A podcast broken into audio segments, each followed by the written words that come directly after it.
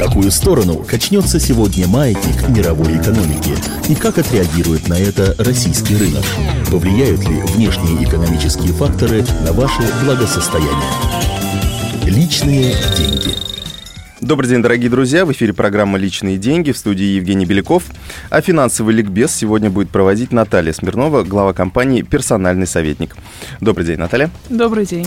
А, тема нашей программы – это инфляция. Зачем она ест наши сбережения и как от нее уберечься. А, Наталья, ну, расскажите примерно хотя бы э, на пальцах, э, почему у нас всегда растут цены. Вот что с ними такое происходит, э, вообще откуда берется эта инфляция? Ну, скажем так, принято считать, что инфляция это неизбежное зло. На самом деле это не совсем так, потому что в любой абсолютно нормальной стране инфляция все равно существует, и на некоторое количество процентов обязательно цены в стране будут расти. Там Америка, Штаты, имеется в виду это Европа, это Россия и так далее. Рост происходит из-за чего? Из-за так называемого ну, роста благосостояния. То есть экономика развивается, Соответственно, люди начинают получать чуть больше, они начинают тратить чуть больше, и, как правило, они тратят больше, чем составляет прирост их доходов. Соответственно, денег в экономику вбрасывается больше, и происходит некоторый небольшой рост цен. 2, 3, 4, 5 процентов – это то, с чем можно столкнуться в любой развитой стране. У нас страна развивающаяся, по идее, мы растем чуть-чуть быстрее, чем развитая страна, поэтому у нас инфляция чуть-чуть тоже выше. Поэтому в инфляции на уровне там 5-6%, которая примерно соответствует росту ВВП, Ничего страшного нет, это нормально. То есть а, рано или поздно мы тоже придем а, к тому, что э, цены у нас будут расти на 2-3%, как это происходит в развитых странах. Ну, если мы станем в итоге развитой страной, это да.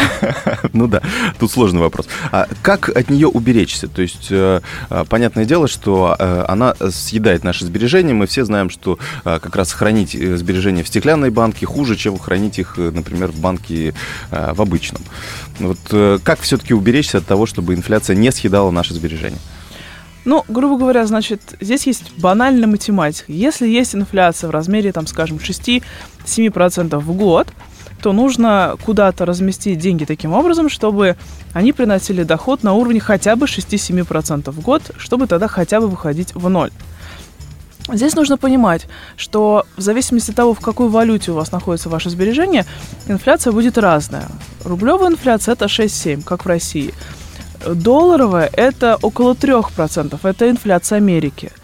Евро – это около 3-4, это инфляция еврозоны. Фунты – это около 2-2,5, инфляция Великобритании. Поэтому здесь нужно смотреть на ту валюту, в которую вы держите. И доходность, в которую нужно ориентироваться, смотреть именно от валюты. По рублям, значит, нужно сейчас размещать деньги не меньше, чем под 6-7%.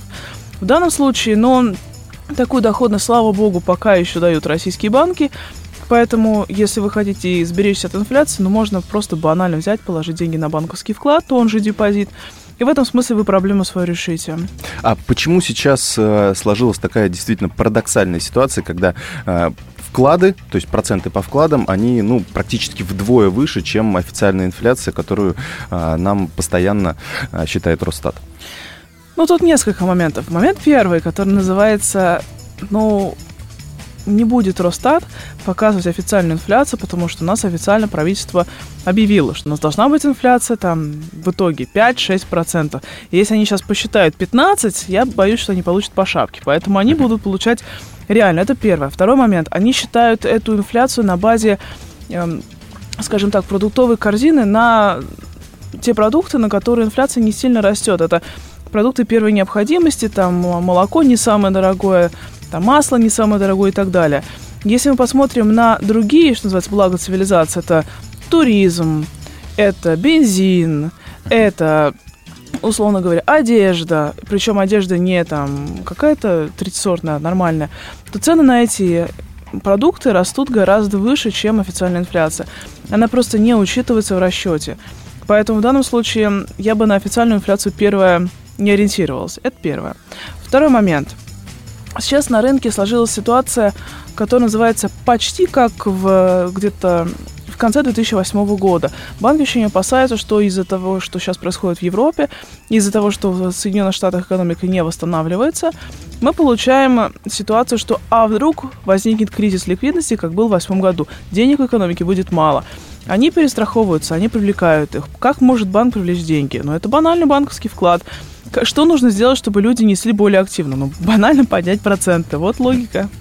Понятно. А, спасибо большое, но будем пытаться извлекать из этого прибыль, пока это возможно, а, и получать доходность, по крайней мере, выше э, официальной инфляции, а там уж насколько как она пойдет, реально, да. как пойдет, да.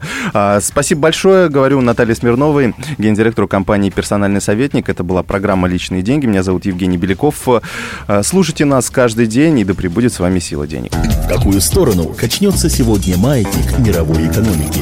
И как отреагирует на это российский рынок? Повлияют ли внешние экономические факторы на ваше благосостояние. Личные деньги.